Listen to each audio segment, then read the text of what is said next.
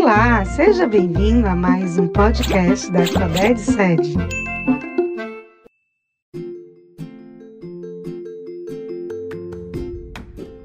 Olá, bem-vindo ao Conexão Educação. Eu sou o Daniel Martins, professor de Educação Física da Rede Estadual de Ensino do Ceará. E hoje eu trago para vocês um assunto muito importante que tem sido cobrado no Exame Nacional do Ensino Médio, o Enem: a saúde coletiva e as práticas corporais, mais precisamente o sedentarismo. Então fica comigo, porque a educação física está em evidência.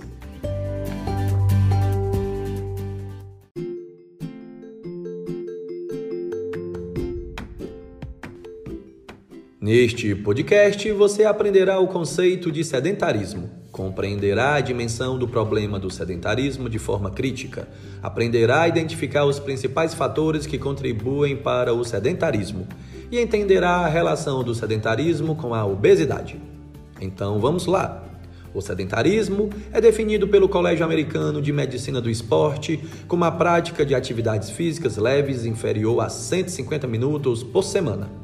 Narras Autor do livro Atividade Física, Saúde e Qualidade de Vida, conceitua como sendo o estilo de vida que não inclui atividades físicas regulares, onde predomina o trabalho sentado e o lazer passivo.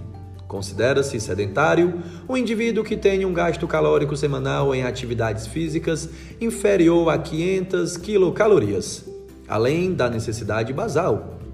Pode ser caracterizado pela falta de atividade física no ser humano, não somente no caráter da prática desportiva, mas em toda sua amplitude, fazendo com que a saúde da pessoa entre em declínio e esteja mais suscetível ao surgimento de patologias.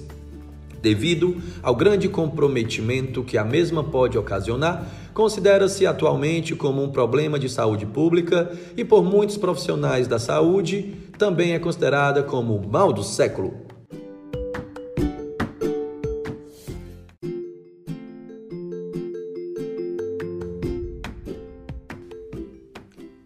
Além da falta de atividades físicas sistematizadas, algumas atividades do atual modo de vida das pessoas favorecem o sedentarismo. Por exemplo, fazer uso do carro mesmo em pequenos trajetos, utilizar escadas rolantes, rotina tomada por diversas atividades, deixar de realizar algumas atividades domésticas, passar por várias horas utilizando o computador ou em frente à TV. É fator de risco de diversas doenças Algumas das suas consequências são obesidade, aumento do colesterol, atrofia muscular, aumento da pressão arterial, problemas articulares, problemas cardiovasculares, infarto ou AVC, diabetes tipo 2, distúrbios do sono. O sedentarismo não acomete apenas os adultos, ele também é bastante comum na infância e adolescência, trazendo consequências para a vida adulta. Uma criança sedentária pode tornar-se um adulto obeso.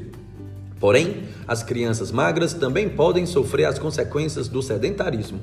Muitas crianças substituíram o ato de brincar por assistir TV, jogar videogame, usar computadores e tablets. Os adolescentes também passam horas em frente aos computadores, TV e utilizando celulares. Além da falta de atividades físicas, crianças e adolescentes tendem a se alimentar de mais doces, chocolates, biscoitos e refrigerantes, o que contribui para a obesidade.